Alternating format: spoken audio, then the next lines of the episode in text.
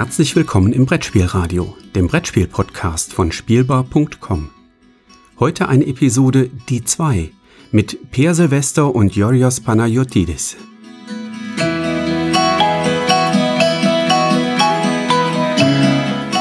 Herzlich willkommen zu einer neuen Folge von Die 2. Heute mit zwei Spielen aus zwei Sammlungen, über die wir mehr als vermutlich zwei Minuten sprechen werden. Und zwar wie immer. Vermutlich. Vermutlich. Wir versuchen es diesmal.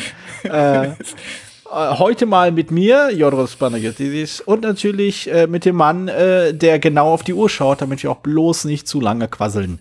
Per Silvester. Bloß nicht über zwei, bloß nicht unter zwei Minuten, äh, über zwei Minuten bleiben. Genau. Äh, Hallo genau. Per. Hallo.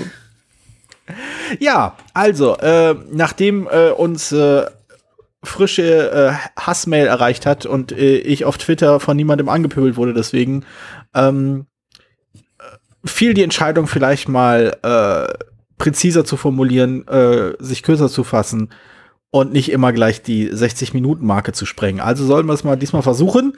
Ich, ich, äh, ich verspreche es, mindestens, wenigstens vier Minuten lang beim Thema zu bleiben.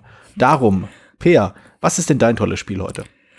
Also, äh, ja, die Spieldauer, äh, die Spieldauer, die, die Podcastdauer ist ja, ist ja dynamisch. Ne? Wir Haben wir, haben wir festgehalten, ja. Plan, planen wir ja nicht vorher, wie lange eine Folge dauert. Und letzten Folgen waren natürlich auch mit waren natürlich auch coole Spiele dabei, muss man auch sagen. Die Rollenspiele-Folgen waren sowieso länger. Also insofern. Wie, gehört ja auch Aber- dazu, ne? Welches Rollenspiel Aber kommt man muss unter 60 Minuten ran?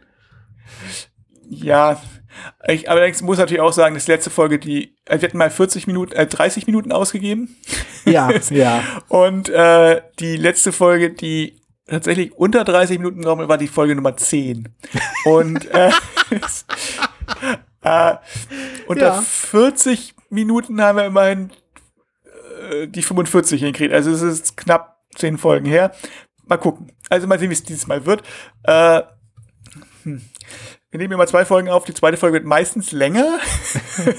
Ja, nee, diesmal nicht. Diesmal, Diesmal äh, nicht. Aber gucken wir mal. Also wer weiß. Also ich habe heute ein Spiel, äh, das ist eine Fortsetzung zu einem anderen Spiel, Uh, das ich aber nicht habe. Also ich habe die das andere Spiel nicht deswegen, weil ich jetzt die Fortsetzung besser fanden würde oder so, sondern ganz einfach aus dem trivialen Grunde, dass als ich mir das Spiel gekauft habe, gab es die Fortsetzung noch nicht mehr. Die war out of print.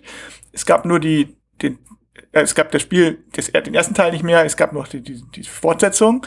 Und der erste Teil wurde dann eigentlich später nochmal aufgelegt, zehn Jahre später oder so, das wusste ich natürlich nicht. okay. Und äh, das macht aber bei Spielen ja sowieso nichts, weil anders als bei Filmen ist es ja meistens jetzt nicht so wichtig, dass man den ersten Teil kennt, wenn du den zweiten Teil siehst. Und es, die Spiele sind ja auch meistens sehr ähnlich. Also ich habe auch kein Interesse jetzt unbedingt mir den ersten Teil zu kaufen, weil wird sich ähnlich spielen. So, Mhm. ne? also hat man gedacht, es ist gleicher Mechanismus, gleiches Thema, es ist halt ein bisschen, ein bisschen mehr drumherum.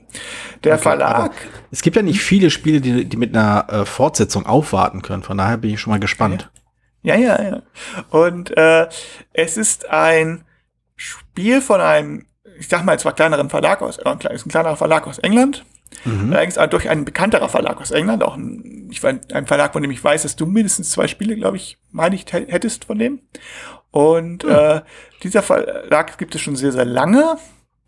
Die haben jetzt gerade letzt, letztes Jahr ihr, ihr letztes Spiel rausgebracht. Ah, gesagt, mhm. gesagt, dass sie, das ist jetzt ihr letztes Spiel. Bekannt geworden sind sie durch, dadurch, dass sie ihre Spiele da früher, als es noch handgeschnitzt raus und kein Kickstarter gab, und sondern handgeschnitzt sozusagen selber gemacht haben, hatten die alle, kamen die mit einem, mit einem Tea Towel, eine Art Handtuch, ein, also ein Geschirrhandtuch, würde man sagen, Super. also vom, ein bisschen fester gewebt, als Spielplan statt Pappe, was ich ziemlich cool finde eigentlich, Ja. weil ähm, es ist zwar schwarz-weiß dadurch, aber äh, es hat den Vorteil, dass wenn man darum rumruckelt, fallen die Sachen nicht um.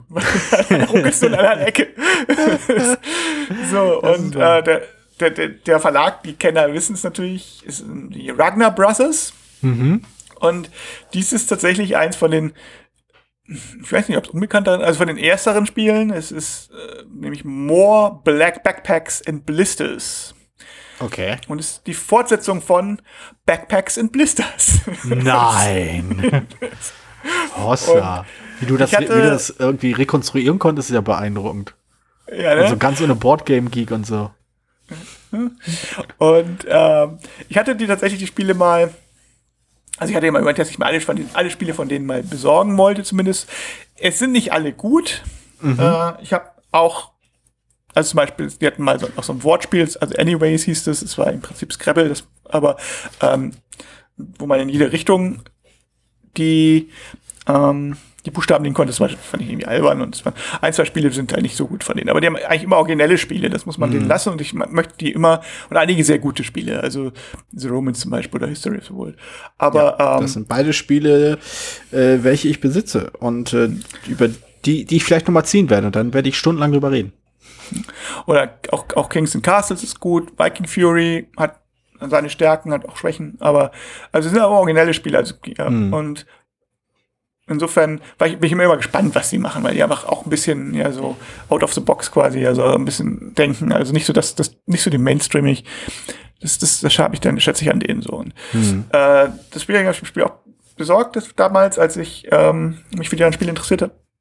Und ähm, ja, es geht ums Wandern. Und äh, während im ersten okay. Spiel, wo der, der wesentliche Unterschied zwischen dem ersten und dem zweiten Spiel ist, dass es, also dass man ein bisschen andere Gegend in England wandert und äh, in, äh, vor allen Dingen wandert man jetzt im Winter und nicht im Sommer. Das heißt, mhm. es gibt jetzt auch Wetter quasi. so. so. das ist eigentlich das, was äh, wesentlich dazugekommen ist. Und es ist so ganz lustig. Also ich finde, muss erstmal, bevor ich ein bisschen zum Mechanismus sage, kurz mal innehalten für das Thema. Also ich finde ja, es ist unglaublich schwierig als Autor, ein Spiel, ein Thema wie Wandern adäquat umzusetzen, weil es ja also könnte es da liegen, dass Wandern eine der zweitlangweiligsten Beschäftigungen ist, der man sich aussetzen kann? Ich, das weiß ich nicht, aber es ist, es ist, interessant. Also, wie man zum Wandern steht, ist ja nun eine, eine Frage. So, aber die, die Sache ist halt, die Wandern lebt ja eben nicht davon, dass von nicht von den Entscheidungen, ne? anders als Spiel. also und es lebt ja nicht unbedingt davon, dass man jetzt ständig was passiert oder dass man ständig auf irgendwas reagieren muss, sondern es ist ja so, wir gehen jetzt mal los und es lebt von Ausdauer, es lebt von ähm, von in der Natur sein und äh, schöne Aussicht genießen und so weiter. Das ist schon schon witzig, äh, das als Thema umzusetzen. Es gibt ja nicht viele Spiele, die, also ich mag das immer. Ich finde, also es, also es gab ja mal das Wilderness Survival, das ist halt auch so, ist halt mechanisch ganz anders, ganz furchtbares Spiel von Avalon Hill, wo es halt mhm. da um Überleben gibt. Und das ist halt auch so ein, ja, entweder überlebt man, also wenn man jetzt in der, welche in der Natur aussetzen würde, ne, also oder würde, würde ich wahrscheinlich nicht überleben. Aber es ist halt so, du, entweder weißt du was, worauf du achten kannst und wie, welche, weiß nicht, Kräuter oder Tiere du essen kannst, oder du weißt es halt nicht. Ja. Und, äh, da kannst du nicht viel ein Spiel draus rum machen, meiner Meinung nach. Also es ist sehr, es ist sehr schwierig, weil es, ja. Und wie genau schafft das jetzt Backpack oder More Backpacks and Blisters? Äh, also es einmal, es sind einige Sachen, Mechanismen drin. Du hast einmal ein Handmanagementsystem drin, dass du Karten spielst. Mhm. Und äh, die Karten haben so, äh, einerseits sagen die, wie du langlaufen kannst, also der Spielplan zeigt halt, wo du, äh, zeigt halt verschiedene, ja, die, die Routen, verschiedene Berge, Sehenswürdigkeiten und so weiter und so weiter. Ähm, und die, die, die, die Karten steuern einerseits wie weit du gehen kannst und welch, über welche Felder du gehen kannst. Also es gibt mehrere Symbole. Mhm. Und andererseits auch, wofür du Siegpunkte bekommst. Also du kannst, wenn du die Karte zum Laufen benutzt, kannst du halt dafür, wenn ich es richtig im Kopf habe, keine Siegpunkte bekommen. Also du musst halt ein bisschen entscheiden. A, also die, das sind praktisch Zielkarten, die sind so mhm. zweigeteilt. Du kannst meinetwegen, oh, ich kann jetzt drei, zwei Dreiecke und ein Quadrat bewegen, was dann entspricht eine an, also quasi auf den Berg steigen und danach einen Pass lang laufen oder so. Mhm. Und ähm, oder du kannst sie halt benutzen, um beim bestimmten, auf einem bestimmten Berg Siegpunkte zu bekommen. So, dass du, wenn du den Berg erreicht hast, kannst du auch die Karte spielen und sagen, jetzt habe ich auf diesen Berg, jetzt krieg ich die Siegpunkte, weil das sind die Karten, mhm. die ich bekommen muss. Du kannst also einerseits überlegen, äh, welche, wofür spiele ich die Karten. Und ähm, ja, so ein bisschen Handmanagement. Mhm. Und Routenbildung in dem Sinne, dass du halt überlegen kannst, wo du langlaufen möchtest. Und es gibt also auch so eine Timing-Sache, also eine Zeitleiste läuft mit. Und ist ganz lustig, so bestimmte, an bestimmten Orten kann man halt eine Fähre fahren oder mit dem Bus fahren oder so, mhm. dass du mhm. halt zu bestimmten Orten schneller hinkommst. Und du musst halt auch zu einer bestimmten Zeit zurück sein. Okay. Und wenn du äh, zu früh zurück bist, kriegst du wenig Punkte. Ja. Wenn du zu, später, also wenn du normal am Abendessen zurück bist, dann kriegst du halt viele Punkte. Wenn du später kommst, kriegst du irgendwann noch weniger, weniger, weniger Punkte und wenn du, wenn du, wenn ich die Bergwacht suchen musst, weil du, weil du bis, ich glaub, bis, bis Mitternacht, glaube ich, nicht zu Hause bist, oder bis, bis um elf oder so, dann, ähm, dann, ja, dann hast du halt, kriegst du halt gar keine Punkte, also verlierst du das Spiel auch ja, automatisch. Ja. Also du musst halt zurück sein zu bestimmten, ups, musst eine bestimmte Zeit zurück sein. Und äh, also das ist so ganz, ganz, das ist ganz lustig. Ist halt, ähm, es lebt auch ein bisschen vom Thema. Also es ist jetzt nicht, also du hast auch, dann hast du auch so, du hast noch Geld, ähm, zwei mhm. Geldstücke, die kannst du halt ausgeben, um zum Beispiel mit dem Bus zu fahren. Du kannst ja von, mhm. du kannst ja aber auch ausgeben, um dir Equipment zu kaufen, das dir Vorteile bringt. Mhm. Oder du kannst ja auch einen Kaffee kaufen, dann kannst du neue Karten ziehen, zum Beispiel in einen Kaffee. Super. Es gibt bestimmte Cafés, wo du einfach eine Karte. Also es ist so, es lebt so ein bisschen von dem Charme, den es hat. Es ist jetzt, ich will jetzt nicht es hochhalten und sagen, es ist super Wandersimulation und es ist äh, total strategisch und taktisches Spiel. Es ist, das ist ein großer Glücksfaktor drin, aber es hat, es hat einen gewissen Charme, weil du halt so, ach, jetzt fahr, hm, ich fahre jetzt noch mit dem Bus zurück, weil sonst schaffe ich es nicht mehr rechtzeitig oder ja, oh, ja, äh, genau. ich trinke jetzt einen Kaffee, um Karten nachzuziehen. Das ist irgendwie ganz lustig. Und es ist noch so, äh, es sind halt auch, man hat ein Deck und da sind halt auch äh, einmal Blisterkarten drin, also ähm, Blasen an den mhm. Füßen. Und die tun eigentlich nichts, aber äh, mit denen kannst du halt nichts machen. Das heißt, wenn du Blasen an den Füßen hast, hast du de facto weniger Karten. Mhm. Und deine Karten landen sowieso während des Spiels ab, weil je später es wird, desto weniger Karten kannst du halten, weil du am müde bist. So, dass du kannst dich aber, du kannst aber eine Runde aussetzen, sozusagen dich auch hinsetzen und die äh, deine Füße pflegen und dann kannst du deine Blisterkarten abwerfen. Mhm. So. Ja, das, das, das, das, das klingt echt überraschend rund. Also diese ein, also diese Kombination aus Spielmechanismen und quasi das, äh, das Wecken des, eines, eines äh, von Eindrücken oder Erinnerungen an Wanderungen, de, die du dir da so gerade beschreibst, sei es halt wegen diese Blisterkarten, sei es halt, äh, wann man wieder zu Hause ist, wie lange man unterwegs ist und so, und dass man eine Abkürzung nehmen kann. Das klingt echt super. Also, wie du gesagt hast, ist, super charmant. Es ist, ist ein schönes, charmantes Thema. Und ich habe dir die schönste Regel noch gar nicht erzählt. Ah, es geht noch besser. Die, das ist die, Ruck die Rucksackregel. Es gibt eine Rucksackkarte, und wenn man die zieht, muss man die aufdecken und die bedeutet, man trägt den Rucksack und ähm, muss halt, äh, man hat halt wenig, kann halt weniger weit laufen. Also man muss praktisch Klar, man muss ja schleppen. von der Karte. Genau, man muss schleppen. So, das wäre jetzt blöde, aber äh, wie gesagt, statt Runden gibt es halt Spielzeit, eine bestimmte Zeit, und jede Stunde, das sind drei, drei Runden, wird abgestimmt, wer den Rucksack jetzt, jetzt tragen muss. Also man wird nämlich den jemand nehmen, wo man denkt, dass der am besten steht. und äh, man kann ihn auch, wenn man jemanden überholt oder für man gleich im Feld ist, kann, man, kann man dem den Rucksack auch geben. So, dann kann er sich nicht, hier, dein Rucksack jetzt so, jetzt musst, strepp du mal. Und das ist natürlich auch ganz lustig. Und du kriegst allerdings auch extra Punkte am Ende des Spiels, wenn du den nach Hause bringst. Also wenn du derjenige bist, der den Rucksack äh, trägt, wenn du reinkommst, dann kriegst du nochmal fünf extra Punkte oder so. Also sozusagen. Mhm als, als Held feiern kannst, dass du ja auch den schweren Rucksack durch die Gegend getragen hast. Auch wenn du vorher jemanden weggenommen hast auf dem Feld davor, weil du kannst ja halt auch umgekehrt Super. den Rucksack selber nehmen und sagen, ich nehme ich nehm, ich nehm jetzt den Rucksack gehst dann, und gehst dann durch die Tür rein. Das ist ganz lustig. Also es lebt so ein bisschen von dem Munden. Ja. Das, das ist, echt, ist echt ganz witzig. Also ich kann mir jetzt sehr gut vorstellen, dass dass wenn das vielleicht aus einem, sagen wir mal, äh, professionelleren oder etablierteren Verlag erschienen wäre, wäre, glaube ich, das, das Verhältnis zwischen äh, thematischem Spiel und Spielerei und halt mechanisch gut äh, verschachtelt ein anderes gewesen.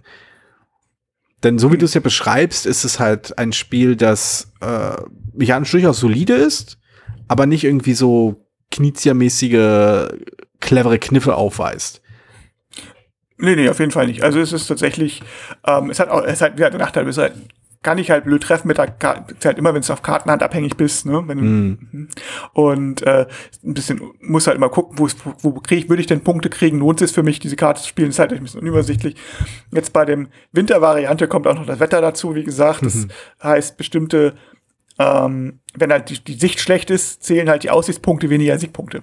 Ja, ja. Logischerweise. So. Ja, klar. Und, ah, super. Äh, und das. Ah, das finde ich ja grandios. Ist, ähm, ist bei dem anderen nicht. Also ist ja der Glücksfaktor noch ein bisschen höher als bei dem ja. anderen. So. Aber es ist halt, ja, es hat Charme. Es ist, es ist vielleicht ein Tickchen zu lang für das, was es ist, aber es ist halt tatsächlich so ein bisschen was Besonderes. Mhm. Und ich hatte am Anfang ja gesagt, dass die, die Ragnar Brother alle so ein bisschen was Besonderes bieten und alle so ein bisschen, ähm, ja, so, so eine andere Denke reinbringen oder eine andere Idee, die ein bisschen besonderer ist als mhm. bei anderen Verlagen und gerade gerade die deren, deren, deren Werke, die sie früher gemacht haben, vor Kickstarter, hat das besonders. Die hatten alle so ein, da hat man halt gemerkt, dass das das, was sie halt interessiert und was sie halt macht in England, ist dieses Mount, dieses Felting, mhm. äh, heißt das, glaube ich. Die, also, das, dass du halt bergjuchzelt ähm, am Wochenende, ist halt ein total beliebtes Hobby. So, und das halt umzusetzen als Brettspiel finde ich halt total cool, weil es ist mhm. Echt schwierig. Also, ja. es ist so, so ein Reisethema, weil du ja gerade die Reise nicht hast. Und genau, genau. Also, es ist, es ist nett. dann halt auch dieses schöne Tuch dazu. Es ist halt ja. als Spielplan. So, ähm, im Hinblick darauf, dass wir uns ja vorgenommen haben, ja. äh, kurz uns diesmal kurz zu fassen, werde ich mal ganz, ganz gemeinerweise äh, das, das Thema an mich reißen und versuchen in ähnlich langer Zeit oder ähnlich kurzer Zeit über mein Spiel zu sprechen. Vielleicht klappt das, das ja diesmal. Das ist alles in Ordnung. Wir haben ja auch ja, ist eigentlich alles abgesprochen.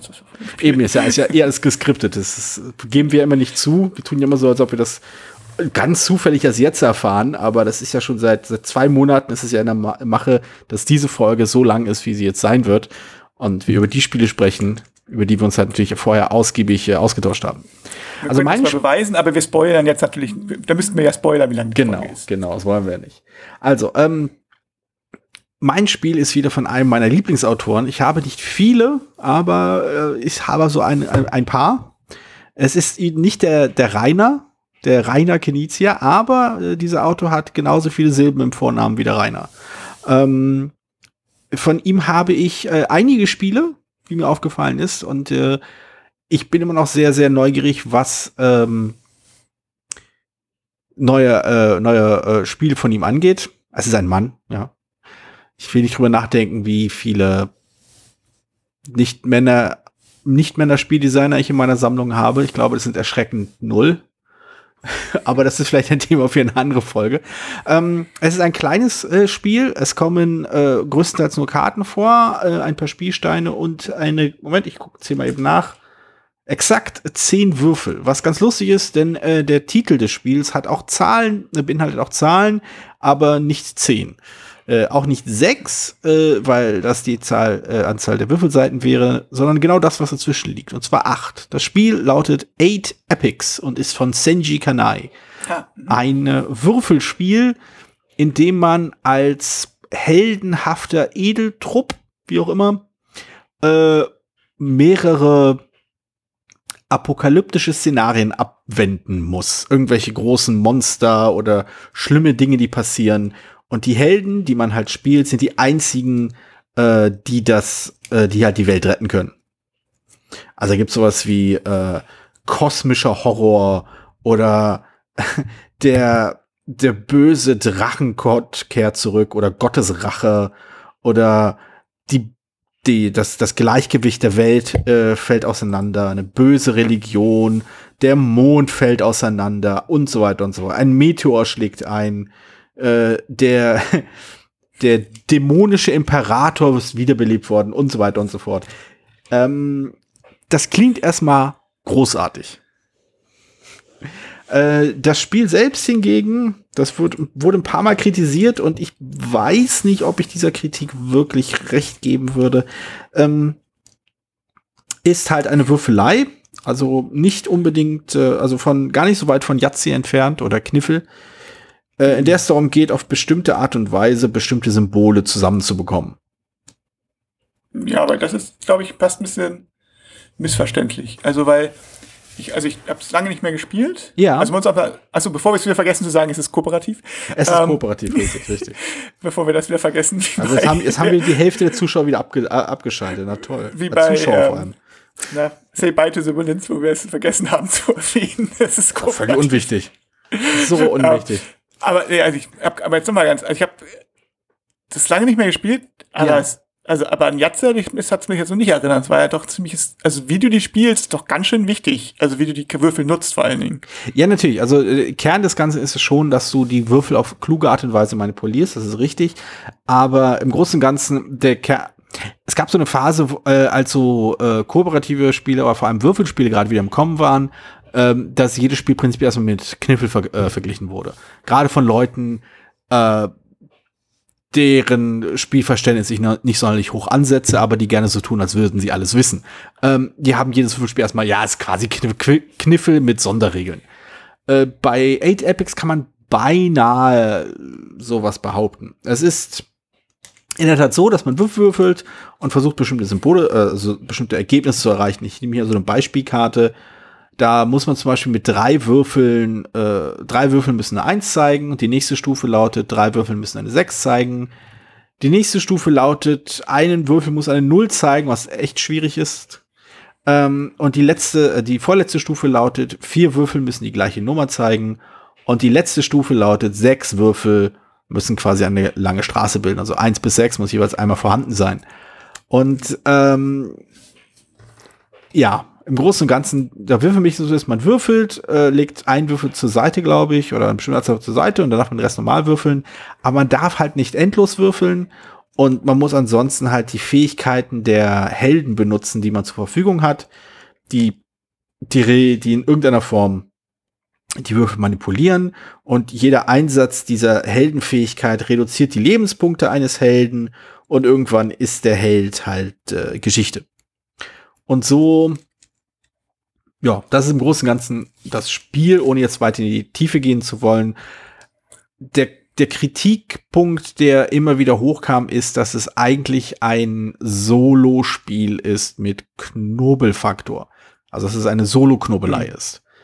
Das ist das, ja, das typische äh, Quarterbacking-Problem bei kooperativen Spielen, wie es immer äh, heraufbeschworen wird. Hier finde ich das schwierig. Also ich, ich bin ja generell kein großer Freund dieses Arguments. Hier kann ich jedoch nachvollziehen, warum dieser Eindruck entsteht. Also ich muss sagen, ähm, also ich gucke gerade bei Board Game by the way, es ist ja eins bis acht Spieler, komischerweise. Und das ist ja. also best eins. Und das muss ich sagen, ich spiele normalerweise ja praktisch nie Solo-Spiele. Ja. Weil ich lieber, also ich, erstmal Zeit nicht, wenn ich was mit so alleine spiele, dann spiele ich in der, also in der, spiele ich mit meinen Kindern dann, oder wenn ich was tatsächlich alleine spielen würde, spiele ich meistens dann einen Prototypen gegen mich selbst, um ein bisschen was zu machen, oder ich spiele ein Computerspiel. Mhm. Aber bei 8 Epics, das finde ich tatsächlich als Solospiel, oder ich habe es lange auch nicht mehr gespielt, aber es war also von den zwei, drei Solospielen, die ich tatsächlich sage, oh, das macht Spaß, auch weil man es halt schnell mhm. aufbauen kann, weil was kein, ja. Aufbau, kein Aufbau ist. Und es ist tatsächlich auch ein Spiel, wo ich nie äh, die Veranlassung gesehen habe, das mit das kooperativ zu spielen, weil es ist halt, ich fand's, also ich, ich habe es lange nicht mehr gespielt und ich habe aber ich hab, fand es so als reine Grübelei, wo du eigentlich, also ich, ich wo du ja auch noch ein bisschen Überblick haben musst, weil du die Karten vor Augen haben musst und die Würfelzahlen mhm. und ich kann mir schwer vorstellen, dass das besser wird, wenn man dann zwei Leute auf die winzigen Karten und die winzigen Würfel gucken und dann ähm, darüber grübeln, welche Reihenfolge man jetzt diese Karten spielt. Also was ich gerade das daran so schätze, dass man halt dieses, diese Kombination baut und jetzt nehme ich den, den Menschen und dann mache ich das so und dann würfel ich das nochmal neu oder, oder so. Also, mhm. dass man diese ganz genaue Abla Ablage macht, das ist so eine reine, wirklich ähm, geistige, ich will nicht sagen Schwerarbeit, aber so viel, so äh, cerebral, würde man im Englischen sagen, also so reine Verkopft. Denk sehr verkopft. Also es ist, und ja auch nicht, wo du dich jetzt, ich weiß nicht, und auch nicht so eine Art von verkopft, wo du das jetzt austauschst, wie bei, ähm, wie wir jetzt bei, bei, wie ich es bei Pandemie machen würde. So, wo ich sagen mhm. würde, ah, wie finden wir vielleicht eine bessere Möglichkeit, finden wir eine Möglichkeit, jetzt diese Würfel da abzuräumen oder wenn ich mit meiner Karte oder so.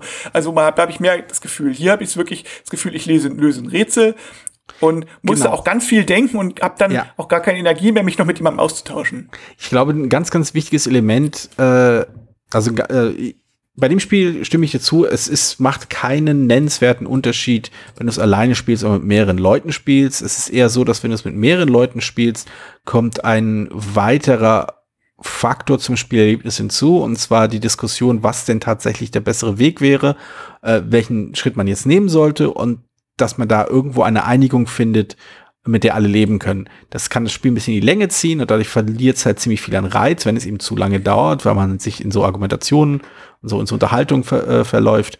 Ähm, oder es kann halt irgendwie auch weniger Spaß machen, weil einer halt immer seinen Willen durchsetzt und so weiter und so fort.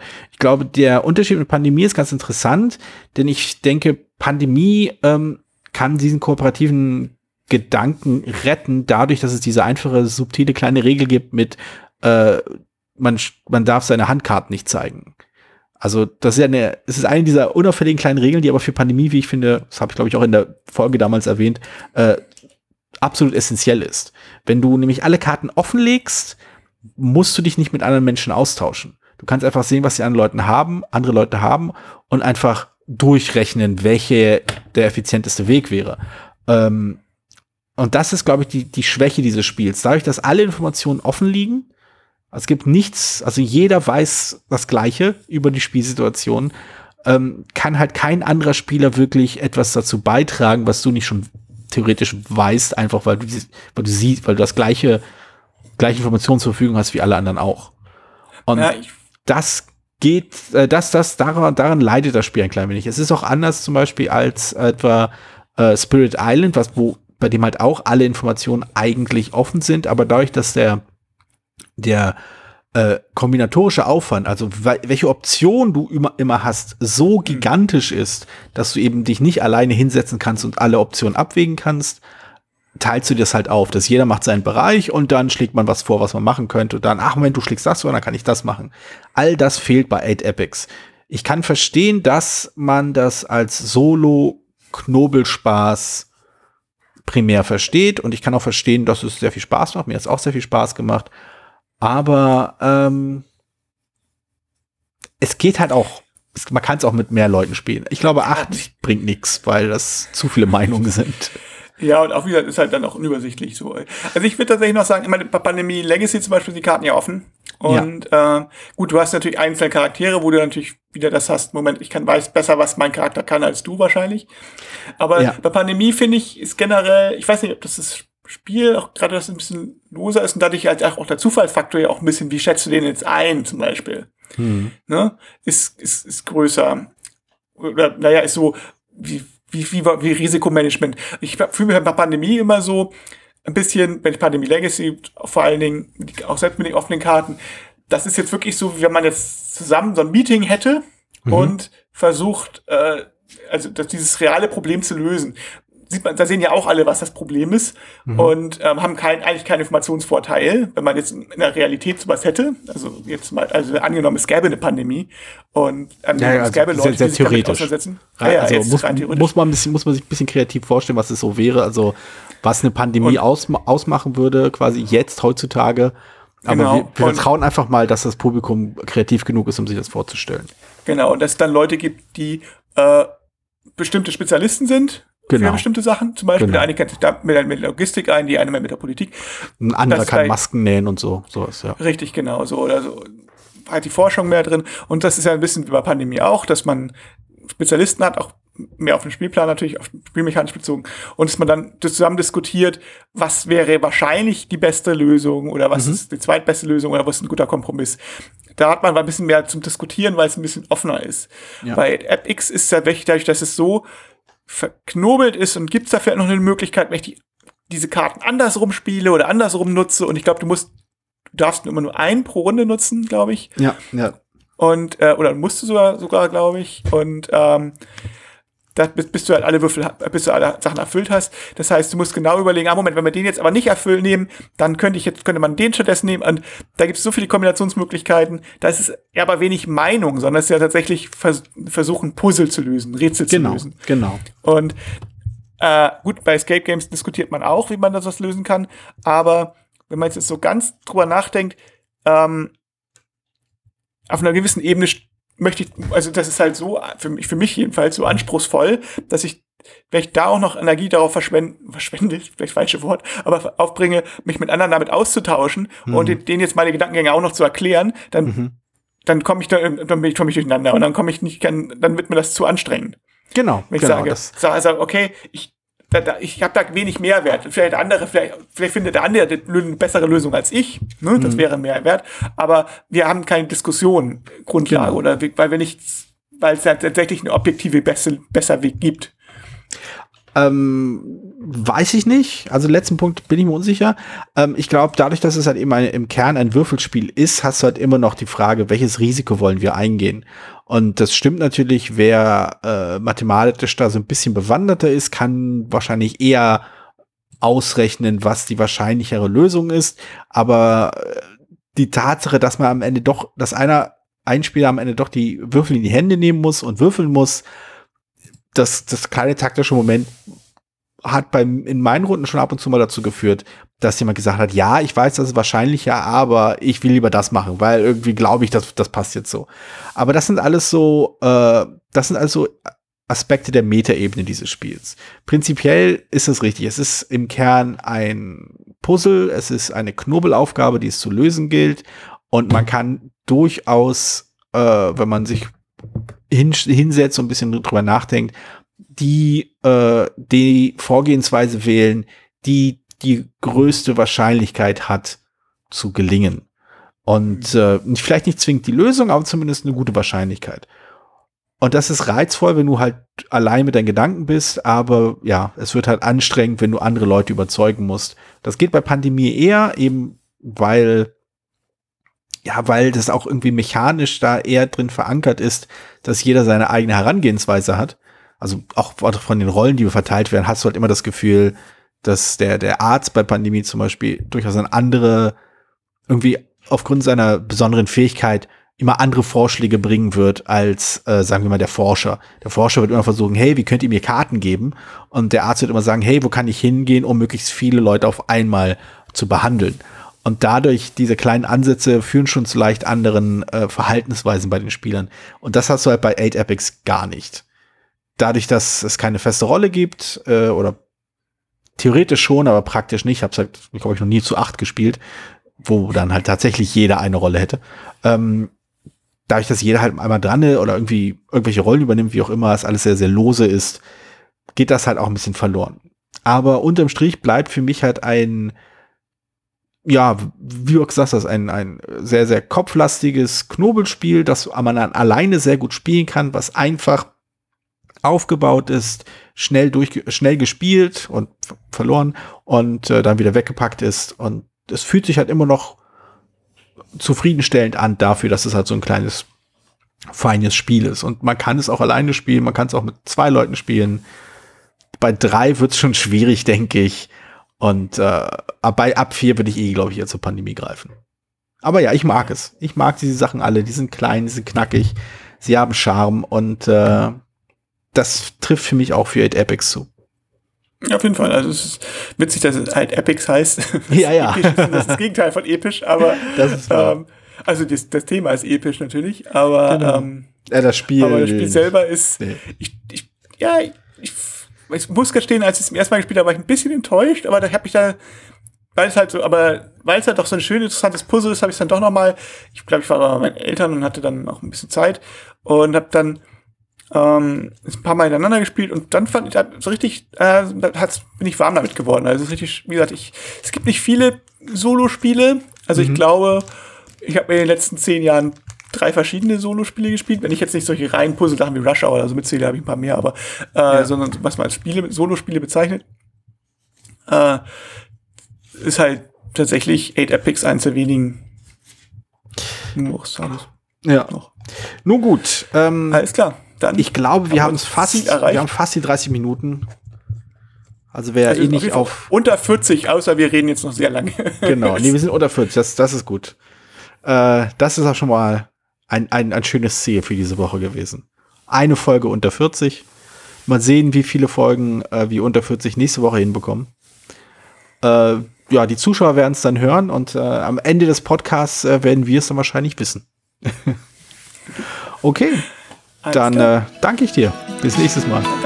Bis nächstes Mal. Jo. Tschüss. Vielen Dank, dass du diese Episode von Brettspielradio Die 2 gehört hast. Falls du dich mit uns austauschen möchtest, dann findest du uns auf Twitter. Peer unter König von Siam, Jorios unter Joe Dizzy und Jürgen unter spielbar-com. Außerdem gibt es eine tolle Community rund um das Beeple Brettspiel Blogger Netzwerk. Hier nutzen wir Slack, eine kleine App für den Austausch mit Hörern, Lesern und Zuschauern. Falls du ebenfalls dazu stoßen möchtest, klicke auf den Einladungslink in den Show Notes. Natürlich kannst du uns auch gerne Sprach- oder Textnachrichten zukommen lassen. Dazu erreichst du uns unter 01590 5511223. Bis bald, wieder hier bei Brettspielradio die 2.